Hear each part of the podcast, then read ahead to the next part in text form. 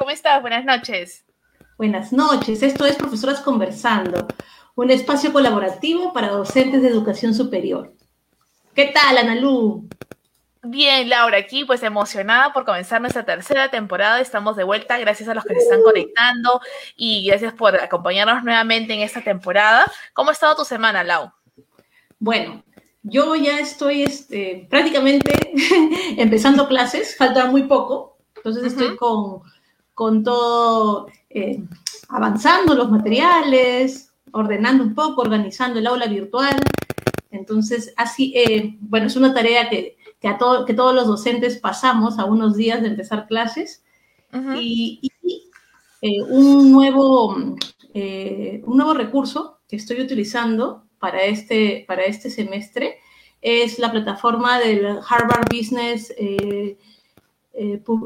Publish, sí, Publish, Harvard Business Publish, donde hay casos de estudio que hablan sobre determinados, determinados casos empresariales donde hay algo que sucedió eh, en la empresa que, se hizo, que hizo que el gerente o diferentes directivos tomen decisiones.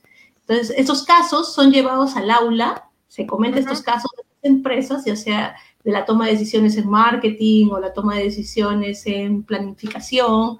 Entonces, los alumnos pueden ellos eh, ser, ser los protagonistas que cómo hubieran respondido ellos si hubieran sido los que tomaban la decisión. Entonces, les recomiendo a todos buscar la página de Harvard Business Review, eh, porque hay casos y te puedes escribir como docente, o sea, ah, manda un correo, mandas un correo desde tu universidad y puedes tener acceso. Qué bacán, qué bacán. Mire, yo esta semana, tú sabes que yo soy media nerd y también me gusta hacer cursitos y todo. Entonces, esta semana he terminado un curso de MOOC en Servir que es más, está orientado al servicio público, pero habla justamente de la gestión intercultural, ¿no? Entonces, cómo tenemos que siempre preparar nuestras dinámicas, nuestras actividades, nuestras políticas públicas pensando en la interculturalidad, ¿no? La diversidad cultural que hay en el Perú. Y creo que también se puede adaptar el curso a nuestras clases, ¿no es cierto? Porque enseñamos a una diversidad de alumnos y le hemos hablado, por ejemplo, en la temporada anterior acerca también de la inclusión. Entonces, esto también habla un tema, por ejemplo, del tema del idioma, de la cultura, ¿no es cierto? De, de, de dónde viene cada persona. Entonces me parece bacán eh, tenerlo presente, ¿no? Así que yo le recomiendo el curso es gratuito, bacán, ya me certifiqué, ya tengo mi certificado y todo. Y eso también ayuda para el CV, que es algo que hemos hablado en la temporada anterior, ¿no? De cómo preparamos nuestro CV como docentes. Pero, ¿qué más tenemos, Laura, el día de hoy? Bueno, eh, contarles que como el día lunes 8 de marzo se conmemoró el Día de las Mujeres. Bueno, yo estuve en el episodio del podcast Por las Rutas de la Curiosidad, hablando sobre mujeres en la historia y no estuve sola, estuve acompañada de Adriana Ayala, de Diana Preto Herrera y de Victoria Delgado, de Libros para Buddy. Eh, Victoria Delgado es una eh, booktuber que tiene su, su página, su, bueno, su canal de YouTube donde recomienda libros. Entonces, les recomiendo mucho que sigan a Victoria Delgado en Libros para Buddy. Le hemos dejado el enlace en los comentarios para que los puedan seguir en YouTube. Es un, es ¿no? Y bueno, Laura, no nos olvidemos que nosotros también tuvimos un episodio y estuvimos nuevamente con las tías random hablando de mujeres reales y éxitos reales. Ese episodio fue bacán porque estuvimos con Katy Negreiros y con Diana Prieto hablando justamente de, de la realidad de la mujer hoy en día, de algunas luchas, pero también de los éxitos que tenemos. Y por otro lado, tuvimos 17 invitadas que nos contaron sus historias. Así que también les voy a dejar en los comentarios el enlace de Spotify para que puedan escuchar nuestro episodio, que creo que ha sido muy bonito y muy bien recibido por las personas que nos escuchan, que nos ven, porque es bacán escuchar mujeres contando que, ¿no es cierto?, que a pesar de que algunas cosas son complicadas, también algunas cosas son chéveres, ¿no es cierto? Entonces, eh, los invitamos a que lo escuchen y les puse el, el enlace en los comentarios. Bueno, como se han dado cuenta, hemos empezado esta temporada con una nueva canción. ¿No? La canción le hemos puesto de título eh, Diario del Docente. hemos utilizado el ritmo pegajoso de la bicicleta para contar lo que sucede en un día, en un día de clases virtuales. Y queremos también decirles que, estamos, que, hemos grabado un, un videoclip, lo hemos hecho cada uno desde sus casas y les hemos pedido a los amigos del programa que también se graben para aparecer en el videoclip y queremos agradecerles a todos aquellos que nos enviaron su video. Queremos agradecerles a Hilda, muchas gracias Hilda, Hugo, Peter, Aldo, Adriana, Oren, José Luis, Jorge, Daniel, Josué, Marita, Diego, Diana, Nahuel y a los que se conectaron el sábado pasado cuando eh, nos juntamos en el episodio especial eh, para celebrar el cumpleaños de Analú. Muchas gracias a todos los que nos enviaron. En este momento tenemos eh, a Manuel y a otros amigos que nos están ayudando a editar este videoclip. Esperemos dentro de poco tenerles avances. Así es, así es.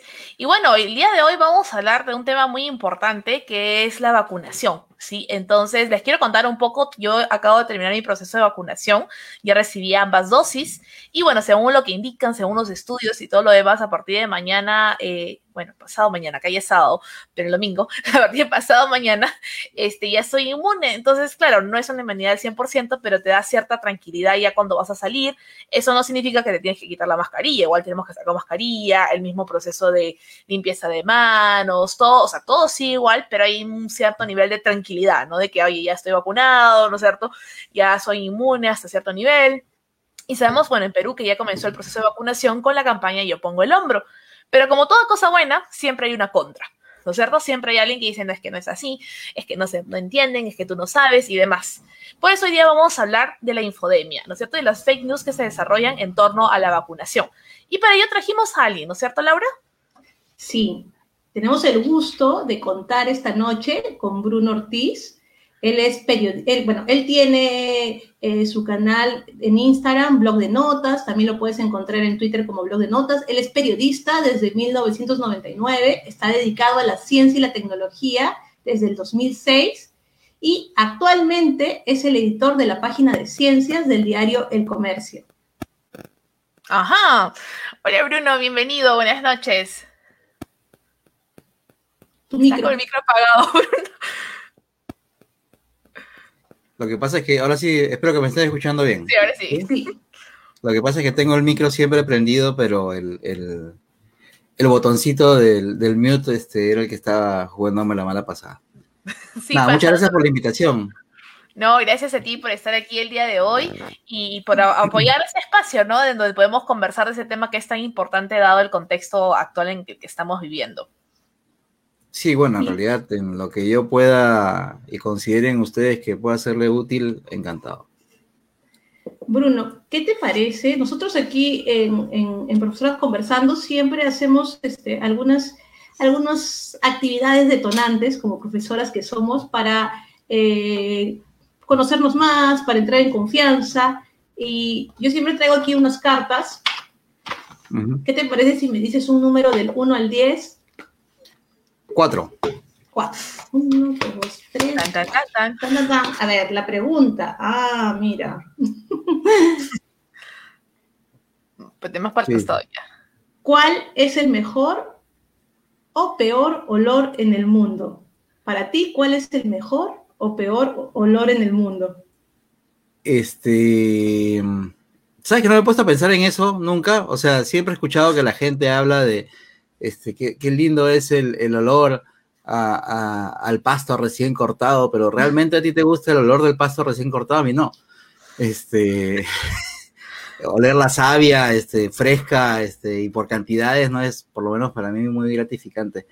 En realidad, eh, un olor que me guste, este, eh, me gusta cuando de repente estás caminando por la calle y hueles este, te viene este olor natural de las flores, de los jazmines, sobre todo, que a veces están muy, muy, este, por lo menos hay muchos, hay, hay muchas de estas flores, este, en, el sitio donde yo vivo, este, y es, eh, me gusta más que por el olor en sí, porque es un olor que tú normalmente no identificas entre todos los olores que tiene la ciudad y entre todos los espacios a los que tú te, te, expones todos los días, mucho más ahora que estás en pandemia, este, y, que, y que digamos hasta hace muy poquito la movilidad es, ha sido muy, este, muy restringida, este, pero si pensamos en épocas AC, o sea, antes del COVID, este, que podía salir por cualquier sitio, este, en realidad era muy extraño que un olor tan natural te pueda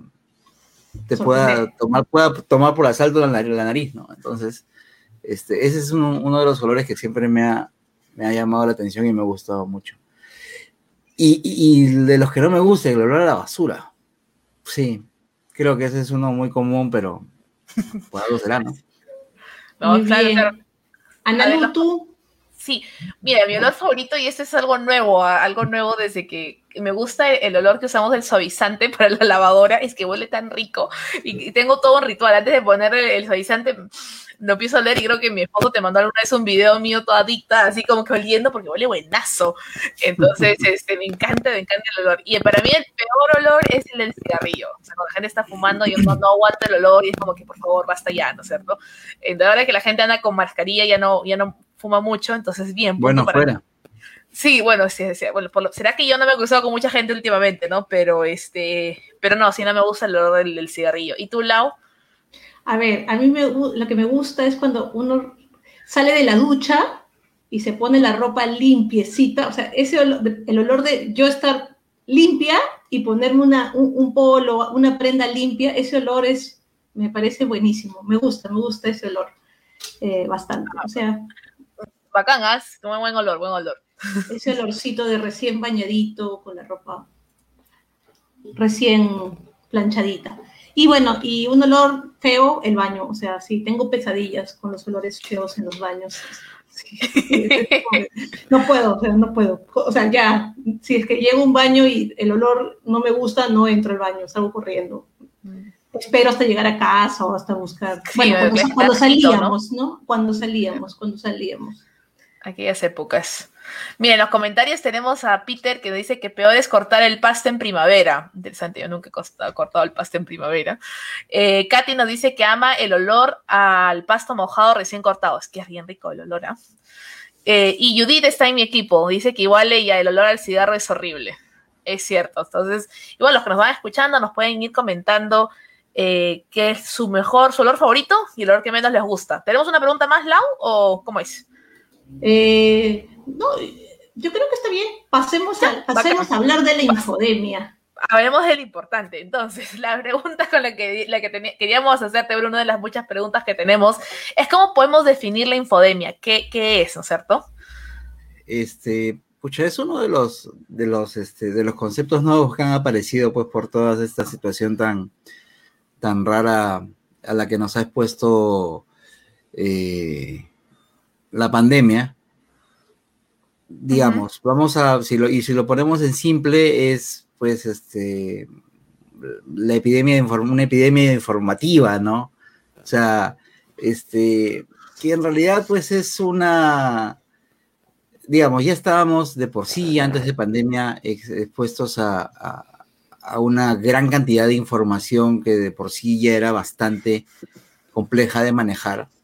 El tema es que eh, en esta circunstancia, al haber una, al haber un problema, eh, un solo problema que está afectando a casi toda la población del mundo y que hay eh, varias iniciativas que están apuntando hacia este, resolver o tratar de resolver ese problema, finalmente, entre toda la información que se genera, hay una gran porción que está dedicada pues a, malinformar. Es, raro hablar de información que malinforma, pero es, así. Este, por motivos que son variados. Entonces, eh, si ya de por sí, como les decía hace un momento, teníamos el problema de que contábamos con demasiada información, mucha de ella era descartable, y que no, no era eh, provechosa en una situación tan extrema como esta, en la que todo el mundo quiere saber sobre un solo, un mismo problema que nos aqueja a todos, este, estar tan expuesto a este tipo de información y sobre todo a información que no es la, la, correcta, la verificada, la, la que vale, este, hace pues que, o genera un montón de problemas adicionales a las personas que ya están pasando por, por un montón de, tensiones y por un montón de situaciones poco agradables. Entonces, esto de la infodemia termina convirtiéndose en un eh, el nuevo nombre que tiene una situación que ya conocíamos, pero que está enfocada a el contexto de la pandemia, ¿no?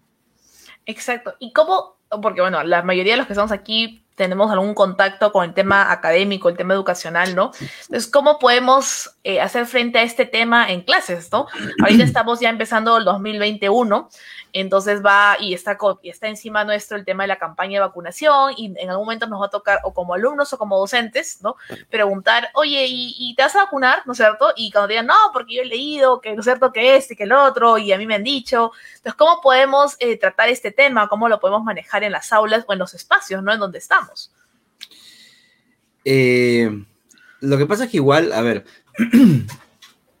para los docentes o para la el papel que hoy cumplen los docentes, tanto en, la educación este, básica como en la educación superior, ya, y ustedes lo saben mucho mejor que yo, este, ya el docente no enseña cosas, ¿cierto? Ya no viene a contarte, este, a decirte, mira, esta es la verdad y en esto tienes que creer, ¿no? Y esto es escrito en piedra este, y así son las cosas. O sea, incluso, este, por lo menos yo desde, yo dejé de enseñar hace como mil años, hace como siete años, más o menos, seis años. 2015, me parece que 2014 fue el último año que enseñé. Este, y ya en esa época mi intención era, por ejemplo, tratar de que eh, construir, digamos, los conceptos a partir de las, opiniones de todos, ¿no? Porque al final eso también te ayuda bastante a que entiendas mejor, pues, de qué estamos conversando. Este, eh, pero aún así, en esa época todavía, este, yo me paraba y contaba las cosas, ¿no? Y mira, este es el, eh, vamos a hablar de tal concepto, mira, esto dice fulanito, esto dice menganito y ta, ta, ta, ta, este, porque, digamos, de todas maneras hay que tener esas, había que tener esas bases, este, pero ahora, pues, este, es, mucho más tangible que eh, el chico, la chica que está en, el aula o en todo caso en el aula virtual, este, maneje mucho más información que hasta el mismo docente. Eh, y entonces, ustedes ya lo saben, el docente más bien ahora acompaña, ¿no? Es el que guía, es el que tiene que a partir de la experiencia que tiene, no solamente por edad, sino también por conocimientos, etcétera, etcétera, contarles como si fueran hijos qué cosa está bien y qué cosa está mal. Entonces, a partir de eso, este, yo creo que es que hay que empezar a, a, tener en cuenta ciertas cosas. Primero, tratar de, de, identificar sobre todo quiénes, por ejemplo, en tu, en tu, público, que son tus, tus, alumnos, por público, por decirlo de alguna manera, pero con la gente con la que vas a interactuar, este, identificar primero si vas a hacer una pregunta tan polémica, entre comillas, como este, te vas a vacunar y por qué, porque en realidad todos se deberían vacunar y digamos que las razones este, están de más, este, tú deberías identificar ahí quiénes son los que, digamos, no, no se van a vacunar y entre las razones por las cuales no se van a vacunar, por el ejemplo que tú me dices, identificar quiénes son los que te dan razones que son bastante lógicas, ¿no? Mira, no, porque no tengo, tengo miedo porque no hay mucha información todavía, o porque, este, mira, estamos en una situación este, en que las, las, este, las vacunas se han aprobado de emergencia y, bueno, no me da mucha confianza, etcétera, etcétera. Cosas que para las que hay respuesta y que, digamos, no es que puedan ser refutadas, sino es que hay explicaciones y, digamos que eso abundan en, poder dar confianza en, en, el caso particular de las vacunas, de los que te van a responder con estas prédicas que te da pues el antivacuna o el tipo que, cree que todo es una pandemia o la que cree que este, pues es, una, una gran jugada del Big Pharma para, para este, ponernos en, o estar bajo su control o hasta el, más este, radical que te diga, pues, este, aunque ya no se está escuchando mucho, ¿no? Pero que te salga otra vez con el tema del 5G, los nanochips y que te conviertas en un celular andante, ¿no? Este, ahora, ¿por qué yo creo que es importante más o menos definir estas características entre, entre, entre tu salón de clases, porque de esa manera tú vas a saber, este, digamos, eh, primero cómo o cuál va a ser tu estrategia para explicarles las cosas. Con alguien que te viene con un discurso antivacunas y que te dice no, porque mire, que no sé qué, o sea, ahí en realidad no es que, no es que mi recomendación sea no discutas con ellos, ¿ya? Este, porque al ser alumnos, de todas maneras, en algún momento lo más recomendable es que tú puedas a ellos sí refutarles todas sus, sus, este, sus, eh, sus afirmaciones que es muy probable que estén equivocadas. Pero yo creo que en realidad se debería concentrar los esfuerzos entre quienes están dudando porque encuentran por ahí alguna duda razonable o porque lo que se está diciendo no, no les convence. Perdón, y no les convence ¿por qué? Porque en realidad, y eso es un hecho, hay también serios problemas de comunicación con respecto a explicar por qué se están haciendo las cosas. Aquí, por ejemplo, en Perú, este, uno de los grandes problemas, por lo menos desde mi punto de vista, es que se están tomando un montón de decisiones que pueden estar buenas, malas o terribles, pero en ningún momento han explicado por qué las estamos tomando o qué vamos a conseguir con ellas. Y si lo están diciendo, no lo están diciendo de manera clara. En realidad no lo dicen. Entonces, este, hay, mira, fíjate, estamos hablando de infodemia, que tenemos demasiada información, que tenemos información este, por todos lados un, exceso de información o de repente información que está, eh, que no es la adecuada, pero aún así la información buena, a esa tampoco tenemos acceso, ¿me entiendes? Y esa es la que nos genera las dudas. Entonces, lo más importante, como les decía, es, creo yo, primero identificar quiénes son los que tienen estas, entre comillas, dudas razonables y tratar de explicarles o resolverles esas dudas y explicarles por qué es, este, es buena la vacunación. Eh, y dejar para el final el diálogo pues con los que tienen un discurso digamos más radical. ¿Por qué? Porque lo más probable es que estas personas este, aparentemente estén mucho más preparadas que tú. Es como que tú te pongas a, discutir con un terraplanista. No, la Tierra es plana. No, la Tierra es redonda, le vas, a decir, tú y te va a decir, ok, demuéstramelo. ¿Y tú qué le vas a decir? ¿Cómo le puedes demostrar que la Tierra es redonda? No, porque mira, vi una foto de la NASA, no, pues esa foto es inventada, te voy a decir. No, pero que la teoría de la gravedad, no, pues es una teoría, o sea, ¿qué? Claro. No, y en cambio, si tú le dices, demuéstrame que la Tierra es plana, te va a decir, mira, cuando vas en el avión y no sé qué, y que eh, el horizonte y no sé cuánto, que tú sabes que no son, que no son realmente, este, eh, digamos, justificaciones, pero al final, este, ellos están tan metidos en su discurso y se lo, saben tanto de memoria que al momento de ponerte del pico a pico, es muy probable que tú no estés lo suficientemente preparado y aparentemente te ganen. Claro. Entonces, este, eh, por eso yo creo que mejor es primero tratar de resolver las dudas de los que realmente estén dudando porque no están seguros, porque les falta alguna información o porque la información les ha venido incompleta, y después encargarte de realidad de los otros.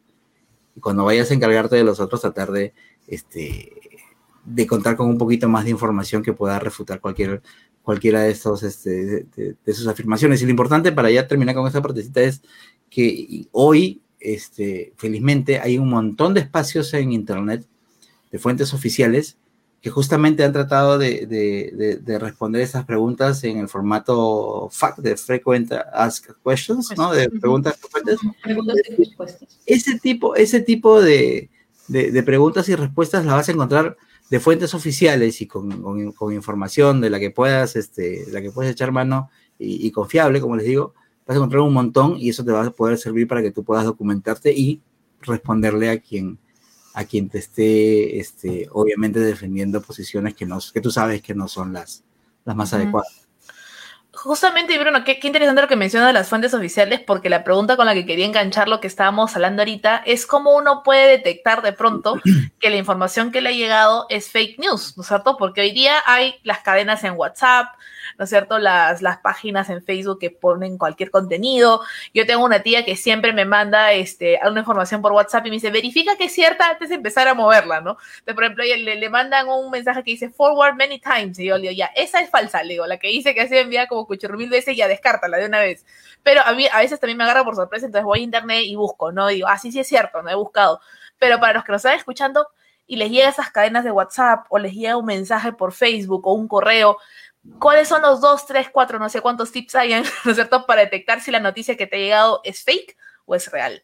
Mira, primero que una noticia, este, va a ser muy poco probable que si te llega primero por WhatsApp y no la has visto en ningún otro medio, ya sea un medio tradicional o un medio digital, sea verdadera. Y si tú sospechas que es verdadera, no le puedes dar ningún tipo de validez hasta que no la veas refrendada en un medio de comunicación.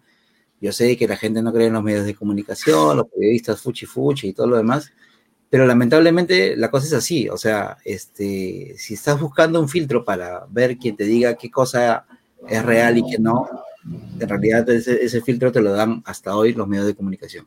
Entonces, eso es uno. Si tú te hablan de que van a dar un bono, de que van a prohibir que salgan los carros, del que no sé qué y no sé cuánto, si tú lo recibes primero por WhatsApp y además, como tú dices, tienes la cosita esta de reenviado muchas veces, obviamente es algo que está corriendo y que no tiene ningún tipo de, sustento.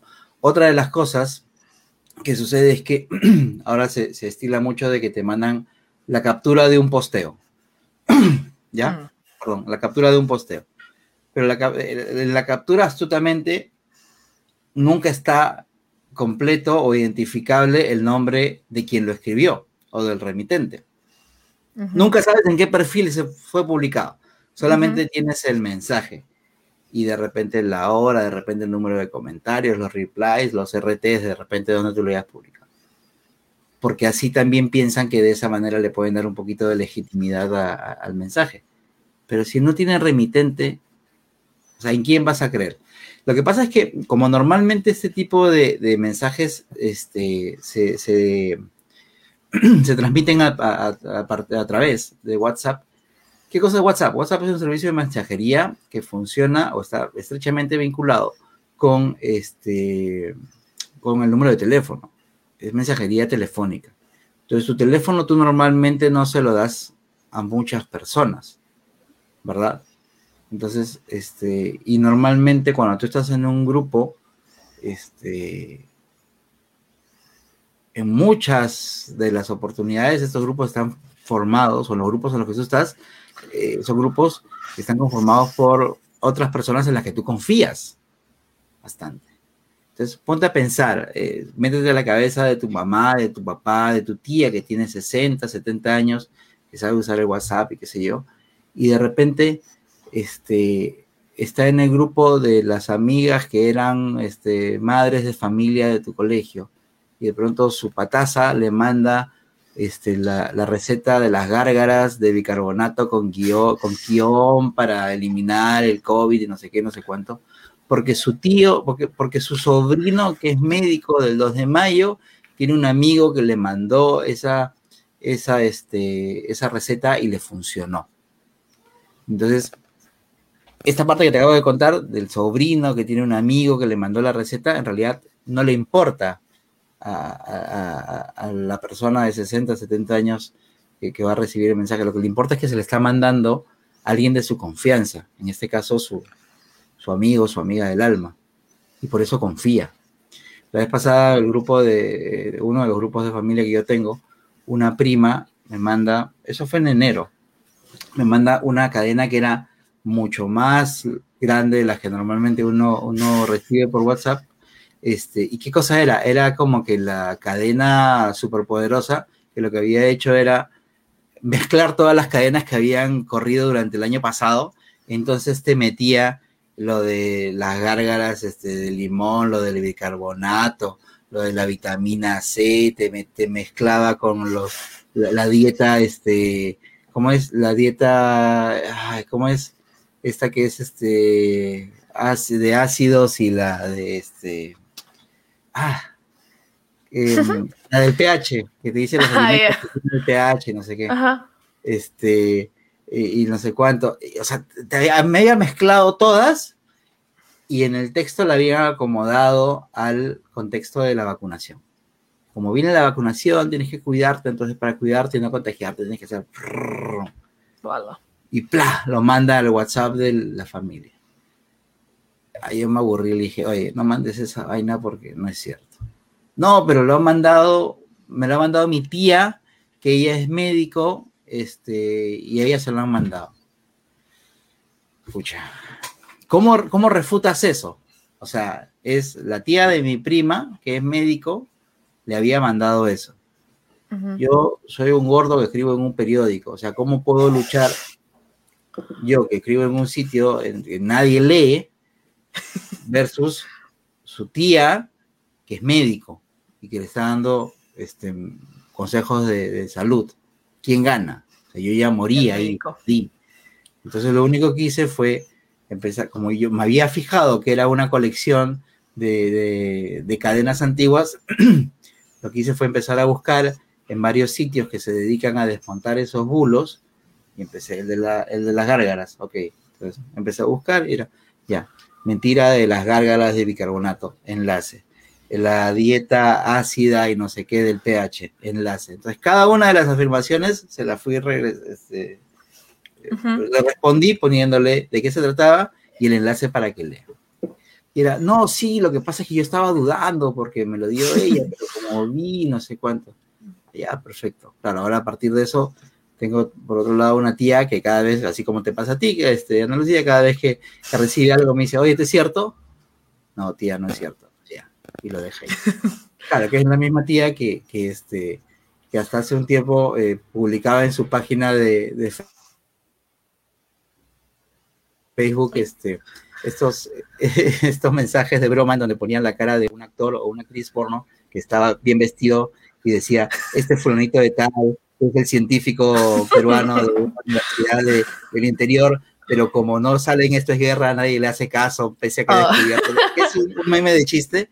Claro. Y como, como cuatro o cinco veces publicó distintos.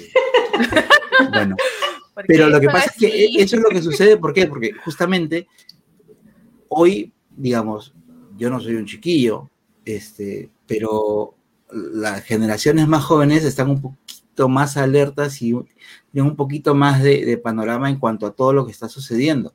Pero las generaciones más antiguas, nuestro, nuestro rango de, alerta a, la información y a la cantidad de información a la que estamos expuestos, en realidad no es, todo es tan amplia. Entonces, ese es otro de los problemas que tenemos con respecto a las noticias falsas que las noticias falsas tienen un componente de verosimilitud, que parecen de verdad, parece que son verdad, pero no son verdad, no son, no son verídicas, son verosímiles, ¿no? Parecen verdad. Entonces, ¿cómo, ¿cómo logras que algo parezca verdad? Por cómo lo escribes, por las cosas a, las que haces referencia, porque tomas algunos elementos que son verdaderos y los metes dentro de lo que tú estás contando. Entonces, oye, si esto es cierto, esto pasó.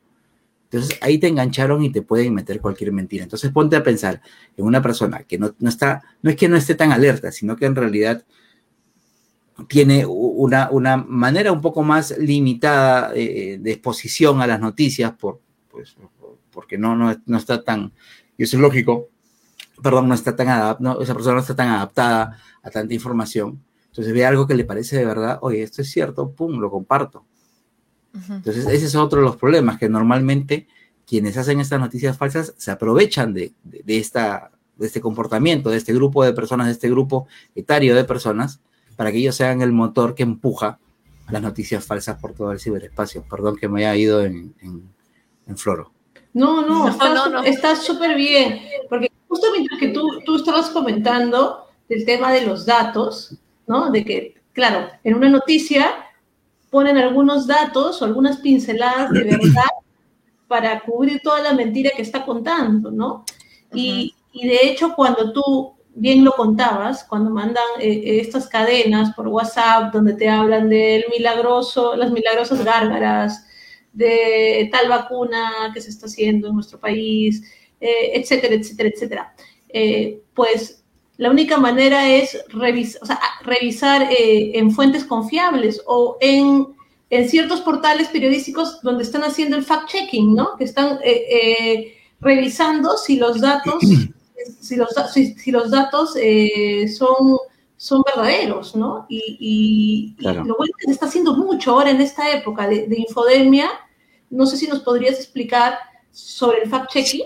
Sí, claro. O sea, a ver, eso también es, es algo que felizmente tenemos hoy a la mano. Pero también tenemos que ser sinceros, es algo que forma parte del, del oficio periodístico desde siempre. O sea, una de, uno de los requisitos que tú debes cumplir cuando haces periodismo, es que tienes que hacer una verificación de tus datos, pues, ¿no? ¿Y qué, significa verificación de los datos? Este, contrastarlos, ver que efectivamente son verdad. O sea, por ejemplo, algo de lo que todavía estamos sufriendo como medios de comunicación, el año pasado nos pasó una factura bastante, bastante, bastante complicada y como te digo, lamentable, como les digo, lamentablemente todavía parece que no hemos aprendido el tema, es algo que le dicen, este, eh, no, es, no es una, una este, falacia, es el, argumento de autoridad, si es que no me equivoco, que es que tú asumes, este, asumes como cierto algo que te, que te dice alguien solamente por su cargo. O sea, el hecho de que esa persona tenga un cargo tú asumes que, este, que lo que te va a decir es cierto. Y eso no es una novedad, o sea, eso es algo de lo que hemos, y digo hemos porque obviamente muchas veces yo también lo he, lo he hecho, es algo de lo que hemos sufrido en los medios de comunicación desde hace años. Darle validez a lo que dice alguien, no porque hayamos este, comprobado de que el dicho sea cierto, sino porque lo dijo fulanito. Y eso es lo que nos está pasando un poco de factura. El año pasado, ¿se acuerdan el caso de Jorge Luis Cuyubamba?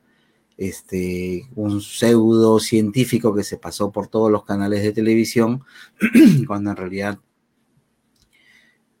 para sonar un poco peyorativo, pero no era nadie en el mundo de la ciencia, no existía, no era un científico, no existía, así de sencillo. Y se pasó por todos los medios de comunicación, grandes y chicos, dando entrevistas, este, y dejando en ridículo a los medios en una, situación tan complicada como, como, una, como la pandemia. Este, entonces, eh, por ejemplo, ahí cuál hubiera sido el fact-checking. Ok, señor, ¿cuál es su nombre? Jorge Luis Cuyubama, no me acuerdo su otro apellido. O sea, vas a Google y pones su nombre. Pero tú me vas a decir, oye, pero ¿cómo va a ser fact-checking ir a Google y poner el nombre? sí ayuda, ¿por qué? Porque, por ejemplo, en el caso de los investigadores científicos, para que un investigador científico, para, para, que tú valides que un investigador científico, no solamente de ciencias básicas, sino en general, este, lo es, es muy probable que esté su nombre registrado en un montón de bases de datos. Localmente, aquí en el Perú, tenemos el, el CTI Vitae, que es de Concitec, DINA también le puedes decir, este, que digamos tampoco es que sea como que la ley, porque eso al final tú lo llenas este, de manera manual. O sea, a mí me ha pasado que he estado googleando a potenciales personas para que yo puedo este, entrevistar y resulta que en Dina está su foto y no hay absolutamente nada, pero sí, absolutamente nada. Este, pero tienes Google Scholar y tienes otros, este, Tienes otros sitios en donde te pueden decir no solamente si es que son investigadores y cuál es su filiación, este, si trabajan en una universidad, qué sé yo, sino incluso este, acceso a las investigaciones que han hecho. Entonces, por ejemplo, esa simple googleadita es un fact-checking. Estoy tratando de verificar de que lo que me dice, sí, no, yo soy este ingeniero, este, soy un doctor en microbiología. ¿no? Este, con una googleadita yo puedo saber si es que efectivamente es doctor en microbiología. Te pongo un caso, sin decir nombre, ahí me estaban mencionando el caso de un doctor, este, sí, no, que hay que entrevistarlo y no sé qué y no sé cuánto. y a mí en realidad no me daba mucha buena espina. Entonces lo empecé a buscar, este, porque es un pata que estaba hablando pues de temas de, investigación, este, para las vacunas y no sé qué y no sé cuánto. Y el, el pata, este, todo bien, pero era odontólogo, ¿ya? no hay nada malo de eso, porque yo conozco un montón de, gente que, que, que, estudia odontología y son investigadores científicos en temas de, odontología. Entonces te pueden decir cómo se hace un estudio, cómo se trabaja en laboratorio, eh, etcétera, etcétera. Pero el tema es que el pata no tenía producción científica. Y si era mm. doctor, porque tenía un doctorado en salud pública. Pero no tenía, digamos, yo puedo hacer mi doctorado en salud pública siendo periodista y si lo apruebo, bacán, yo puedo ser doctor en salud pública. Este, pero lo que voy es que no, no encontré datos que me dieran este, eh, evidencia para decir, él sí me puede hablar sobre cómo se hace una investigación científica, porque simplemente no tenía. No pude encontrar, no pude encontrar datos de él diciéndome o que me, que me demostraran que tenía experiencia en investigación científica. Por ejemplo, eso es verificar en ese caso a mi fuente. Pero este, lo que hacen los, los, este, estos sitios que bien mencionabas tú, Laura, este, con respecto al fact-checking es básicamente eh, no hacer el fact-checking sobre las fuentes, sino sobre los dichos. ¿no? Fulanito dijo tal cosa. Ok, vamos a ver qué tan cierto es, si es mentira, si es verdad. Este, entonces, eh, pero como les decía, eso básicamente es una labor que, que, es intrínseca a la labor periodística. Lo que pasa es que lamentablemente por N motivos se fue perdiendo el tiempo. Les contaba el tema del argumento de la autoridad, que es una cosa que más, en realidad por un tema de flojera, creo yo, es en la que caen todos los medios de comunicación. Entonces, esto ha generado, como el tema de la cantidad de información, etcétera, etcétera, este, que no se puede eh, distinguir con facilidad cuál es verdadera, cuál es falsa, que cualquier persona puede salir a decirte tal cosa, pero como lo está diciendo fulanito, yo le hago caso, ¿no? Lo que estamos conversando, entonces necesito a alguien que me diga, oye, eso es cierto o esto no es cierto. Entonces aparecen estos espacios que empiezan a, a, este, a verificar si es que esas afirmaciones, este, o incluso si es que los fake news, o si es que las cadenas, o qué sé yo, que van apareciendo en distintas plataformas, eh, efectivamente eh, están diciendo cosas que son ciertas o no. Por ejemplo, eh, la agencia de noticias AFP, que es la agencia FranPress, este, tiene un sitio que se llama AFP Factual, este, hay, eh, en inglés hay una que es muy interesante que se llama eh, Scoops, me parece que se llama, este, que también te, hace como una verificación de todo tipo. Este, Reuters acaba, la agencia Reuters acaba de sacar uno que también hace lo mismo, Ojo Público tiene lo mismo, Chequeado, que es un sitio argentino, también tiene, tiene una cosa parecida este, se acaba de armar una red un poquito más, este, entre varios sitios que se llama Amayuya, creo que es, Amayuya, sí. Este, que, también se dedica a lo mismo. Entonces, eh, es, es, interesante porque ya hay herramientas que nos permiten, que nos van a ayudar a saber si es que una afirmación que de repente nos parece dudosa, este, confirmar si es que efectivamente es verdadera o falsa. Pero una recomendación ahí es no quedarnos solamente con lo que nos diga una, una, un espacio verificador de datos. Lo importante es, claro, es verificar y de preferencia que no sean del mismo país. Y de preferencia que tratar de buscar que sean lo más separados posibles, porque por ejemplo, a mí me ha pasado que estoy buscando y de repente encuentro en un verificador de, de Colombia que te empiezan a decir, sí, no, esto es así, así, así, así, y te ponen las fuentes y de repente una de las fuentes es, sí, porque también el verificador de ojo público dijo, ya, pues entonces ahí estás cayendo de nuevo en el tema de la flojera, pues, ¿no? no estás haciendo tu chamba, entonces como ya la hizo el otro, ah, entonces es verdad.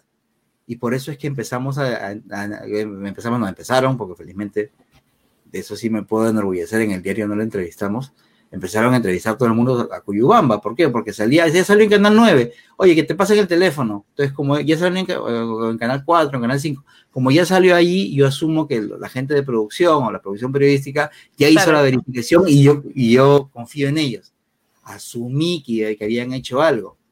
Entonces, si yo estoy asumiendo que han hecho algo es por flojera, pues, ¿no?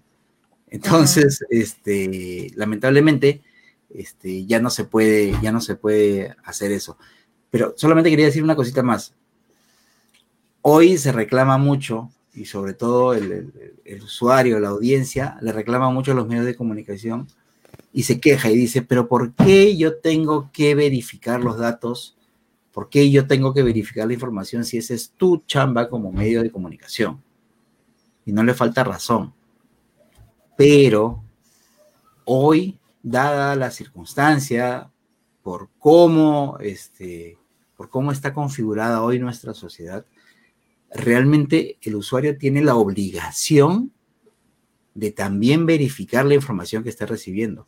Porque lamentablemente, y creo que los comentaristas que nos están acompañando en esta transmisión y ustedes saben que hoy hay medios de comunicación que te mienten exprofesamente, que hacen selección de datos para contarte la historia desde el punto de vista que más le conviene, que están quitando información que beneficia a la gente que por el contrario quieren perjudicar.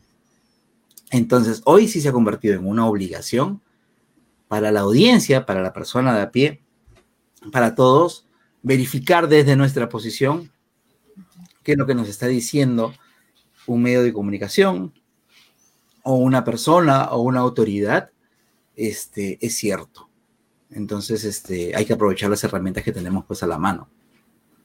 Entonces, ese, tal, tal como, como nos estás este, indicando, ese podría ser un ejercicio que se podría hacer, si es que, si es que llega el tema clase, ¿no? Si es que llega el tema clase en vacunación, ese podría ser un ejercicio que, que un profesor podría hacer con sus alumnos, verificar, ¿no? Ya, tú no estás de acuerdo con esto, a ver, ¿cuál es, cuál es tu base por lo que no estás de acuerdo? ¿Cuáles son tus fuentes? Claro, y en realidad, este, a ver, hay que diferenciar que tampoco la idea es que tú vayas a buscar este, fundamentos para bajarte la opinión del otro. Hay que diferenciar. Ah, claro, claro. Cuando es una opinión, una manera de pensar, oye, esto es lo que yo creo y esta es mi posición, ¿no? Y no porque esa posición sea opuesta a la tuya, quiere decir que la mía esté bien y la tuya mal o viceversa. Eh, eso, por ejemplo, es el segundo paso que me parece que todavía no, este, no comprendemos. Que no podemos, o sea, estamos, hablamos de tolerancia y qué sé yo, pero no toleramos la opinión del otro. Esa es una cosa muy separada de que tú tengas o que tú estés creyendo o que tú estés confiando en algo que evidentemente no es correcto. Y digo que es evidentemente porque puedes encontrar sin ningún problema evidencia que te demuestre que esa creencia o esa información está equivocada. ¿no? Eso es lo que me parece que, que, que, que nos hace falta separarlo. Sí, efectivamente, o sea, es más, y yo creo que eso debería ser un ejercicio este, constante. Este, ¿Por qué? Porque también te va a, a ayudar a ejercitar tu pensamiento crítico. Yo no digo que todo el mundo necesariamente deba ser escéptico. O sea, sería lo ideal. Este, pero tampoco sin llevar el escepticismo pues al extremo, ¿no? O sea, por ahí dicen que uno tiene que dudar hasta de su mamá. Y no falta razón, en realidad, si te pones a pensar, para los que son padres de familia, sabemos que a veces nosotros manipulamos los mensajes para obtener cosas de nuestros hijos solo que obviamente no lo hacemos, este, no, lo hacemos con maldad. No, no jamás. Todo es por amor, ¿no? Todo siempre es por amor. Claro, que vaya a botar la basura como por amor. Que, tenga, todas las camas de la casa con, mucho cariño. Pero no, a lo que voy es que, eh, por ejemplo, eso es algo a lo que no estamos todos este, acostumbrados, ¿no? Que es a cuestionar las cosas, que es algo que deberíamos hacer siempre.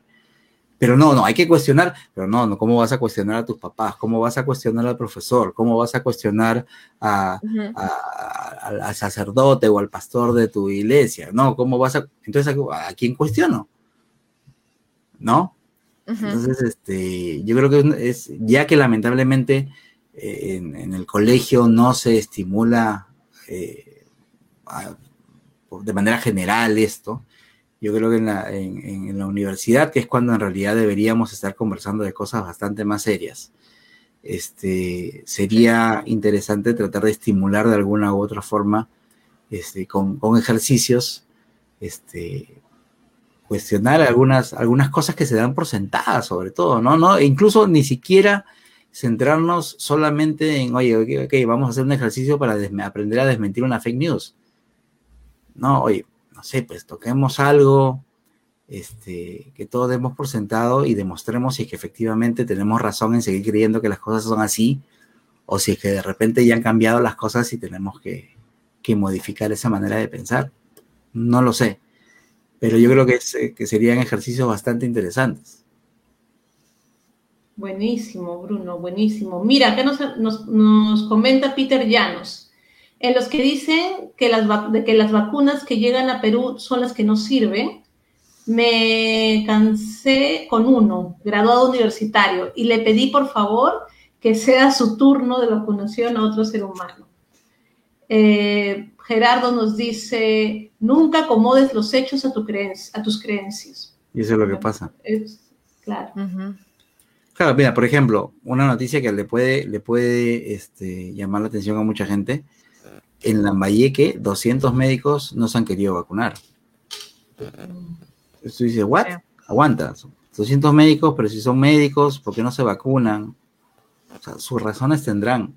Son 200 médicos que no se han querido vacunar. Ok, esas vacunas que les correspondían se las están dando a otras personas y ya anunciaron que ellos tampoco van a recibir segunda dosis. O sea, su turno lo perdieron porque voluntariamente no han querido, no han querido aceptarlo. Este, pero es que también eso te demuestra que, y eso por ejemplo yo me lo he venido a enterar este, por el trabajo que hemos tenido durante el año pasado, este, y es una cosa que a mí me pena bastante, que este, un médico que es una persona que al final va a decidir sobre tu salud, este, es probable que haya terminado la carrera y que tenga el título y el grado y todo lo demás, este, pero probablemente los fundamentos que tiene este, no sean los más adecuados. O probablemente que ha terminado la carrera pensando en ciertas cosas y no en las que debería, este, en pos de asegurar la salud de las personas. O sea, este, ahora, eso también es un problema un poco más profundo porque conversando con unos médicos me contaban pues que este, nosotros en el Perú tenemos la costumbre de que la educación en salud haya estado muy basada en, el tema de la experiencia profesional del docente, ¿no? Entonces, mira, yo hice esto y esto funcionó, entonces, mira, lo tratamos así, así, etcétera, etcétera. Y en realidad hay una corriente que es un poco más nueva, por decirlo de alguna manera, que es la medicina basada en evidencias. Entonces, que tú tienes los datos y los datos te fundamentan y dices, oye, esto sirve, esto no sirve, etcétera, etcétera. Entonces, ahora en pandemia hemos, hemos, visto cómo chocan nuestras eminencias en salud versus la nueva camada de médicos que defienden la medicina basada en evidencias, que las eminencias les dicen, ustedes qué van a saber si ustedes son médicos de escritorio. sí, le escuché esa de ahí. ¿Y quiénes son los médicos de escritorio? los epidemiólogos, los infectólogos, ¿me, entiendes?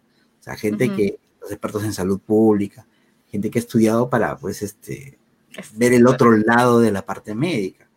Pero claro, la eminencia te dice, te dice así porque tú no estás en la cancha, tú no estás atendiendo, este, tú no estás atendiendo pacientes, que también tiene un montón de valor, pero no pues vas a desestimar la información que te está dando el otro, el otro profesional, en lugar de, aprovechar las dos cosas y tratar de hacer una cosa, un producto mejor.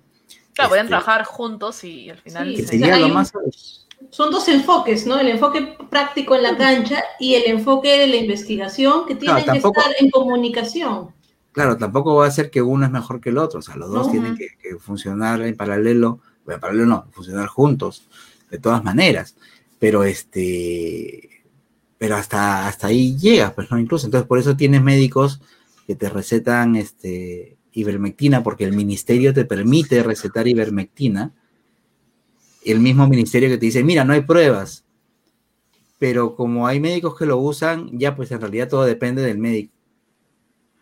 O sea, que la autoridad te diga, mira, no hay pruebas que demuestren su eficiencia, pero si el médico te lo receta, úsalo.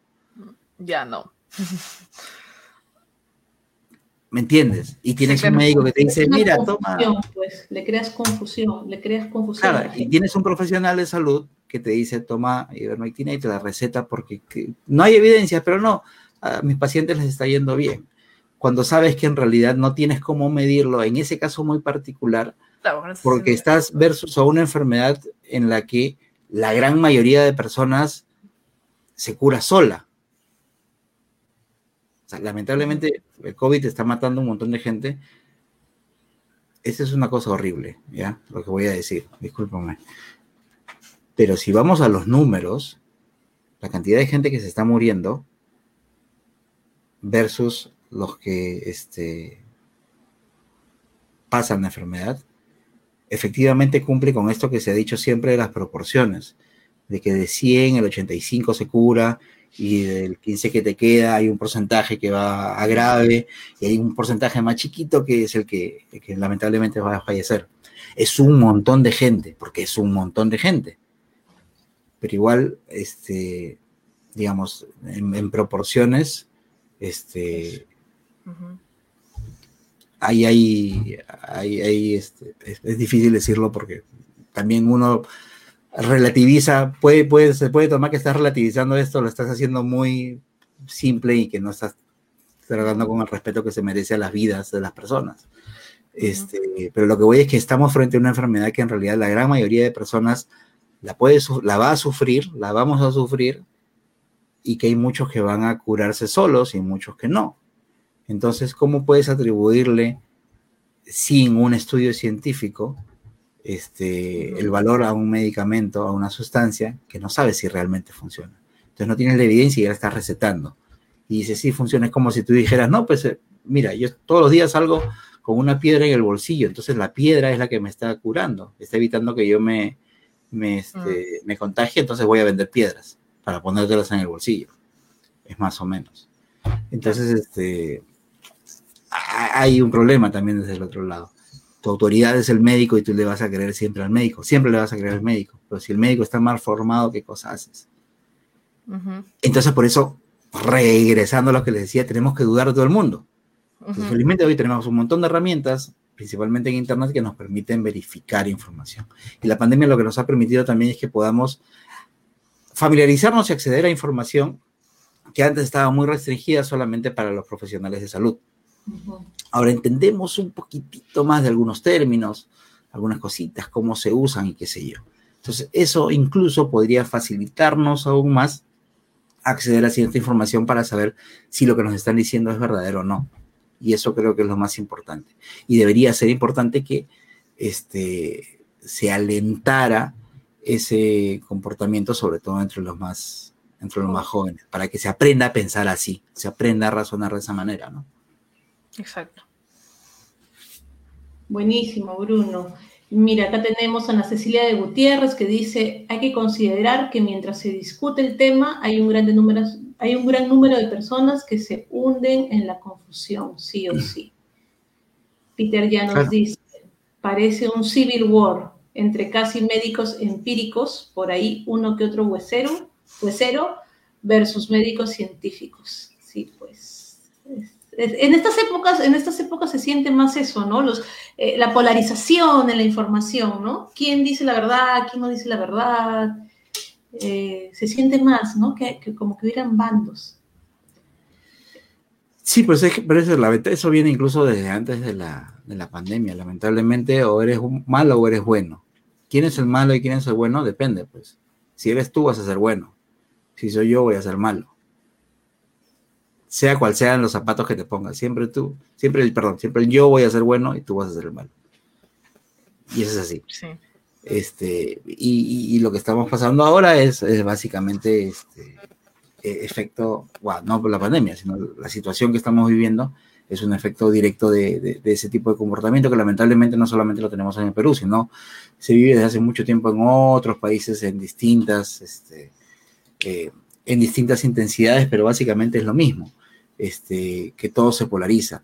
Y el tema es que esa polarización también te lleva a ser, este, como dicen por ahí, bastante básico. Porque dices, ya, pues, tope, pero si no es como yo digo, entonces no es. Claro. Entonces, no necesariamente es así. no es que ese es blanco o es negro. probablemente haya muchos matices de grises en el medio. Lo ideal sería que no, no hayan esos, esos, este, esos matices, pero ah, la, vida es así. o sea, y tú tienes que adaptar, tienes que buscar resultados, tienes que buscar respuestas para esos matices. Porque si tú vas a buscar respuestas basadas en blanco y negro, te vas a dar cuenta de que no encajan. Entonces, este, ahí viene el problema.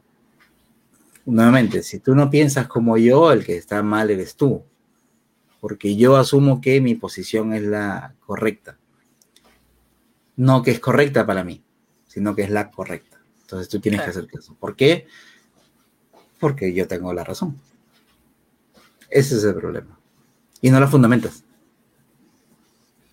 Entonces, si tuviéramos una formación orientada hacia tratar de buscar respuestas que fundamenten las cosas en las que, las cosas que vamos a defender, las cosas en las que vamos a creer, creo que va a ser mucho mejor para todos. Claro. Eso es lo que estamos buscando, ¿no? Lo que, lo que deberíamos buscar, ¿no? Y en especial los profesores, ¿no? Buscar fundamentar, buscar tener bases para, o sea, si no, dicen que es mejor quedarse callado si no vas a decir algo. Y nuevamente, tú puedes tener una posición que de repente está equivocada, Ajá. pero si la sabes fundamentar,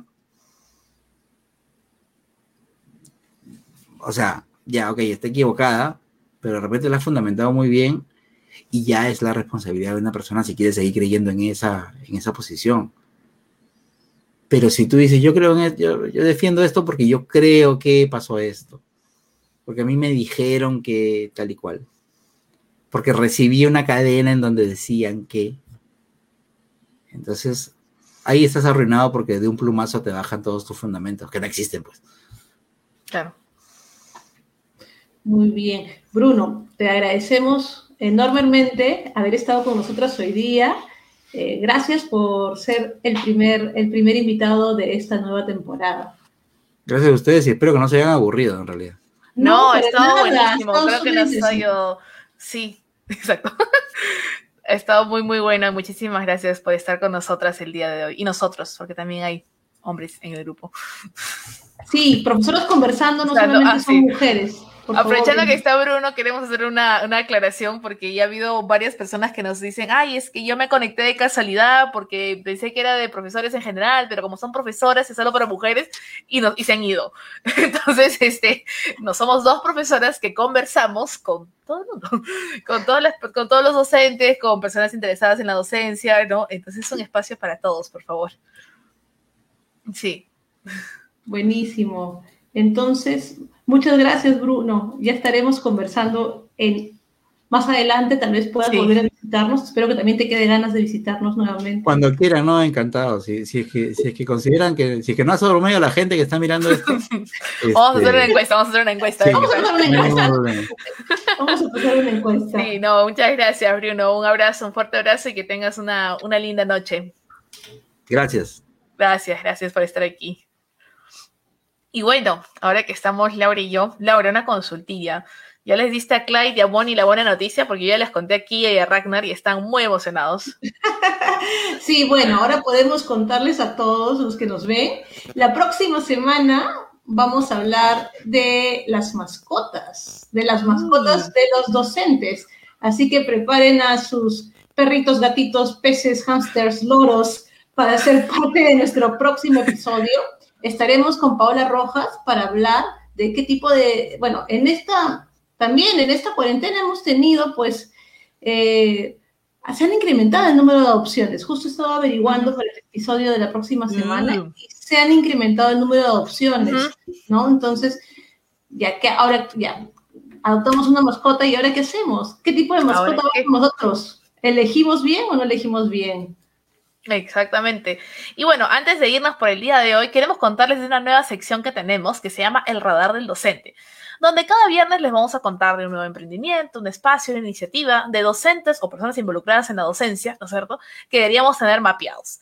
Entonces, hace un rato, cuando comenzamos el episodio, Laura eh, le agradeció a Nahuel por ser parte del videoclip, pues queremos contarles que Nahuel es el cofundador de científicos.p, Estuvimos este verano con, este espacio eh, para científicos peruanos haciendo un taller. Y bueno, científicos.p tiene como misión el divulgar la ciencia a todo nivel, transmitir el conocimiento científico, generar la interacción entre científicos peruanos que están en el extranjero y dentro del país, y fomentar iniciativas para el desarrollo de la ciencia, tecnología e innovación en el Perú. Les vamos a dejar en los comentarios su enlace porque es muy bacán, comparten muy buena información, eh, siempre están al día con seminarios, con congresos, así que si lo tuyo es la ciencia, ahí es donde tienes que estar. ¿Laura? Claro, información verificada, justo. Ah, obvio, siempre, siempre. Sí, sí, sí, los chicos tienen un buen filtro realmente para antes de publicar algo, pasan, tienen todo un proceso, un sistema, ¿no? Para poder este, verificar la información. Y por otro lado, también tenemos a Marita Solórzano, que me parece que nos está escuchando el día de hoy, con su emprendimiento Solórzano Capacitación, que busca capacitar a sus usuarios, a los que se suscriban a la página, en relaciones públicas y en comunicaciones. Ahorita tienen ya dos cursos virtuales, Relaciones Públicas para principiantes, y uno nuevo que acaban de lanzar, Procesamiento de Datos Estadístico para Comunicadores. Yo, que soy una nerd, ya llevé el, de Relaciones Públicas y está buenísimo, está fácil de aprender, fácil de seguir y también les vamos a dejar el enlace en los comentarios para que las puedan seguir. Bueno, también queremos agradecer a Charito Suárez. Charito Suárez es una diseñadora. Ella nos ayudó eh, diseñando el manual de, buenas prácticas de profesoras conversando. Eh, a Charito Suárez la pueden encontrar en el teléfono 992-756-250. Eh, si tienen trabajos de diseño y de, y de diagramación, pueden contar con ella. Así es, así que eso ha sido todo por esta noche. Muchas gracias por acompañarnos. Esto es Profesoras Conversando, un espacio colaborativo para docentes de educación superior.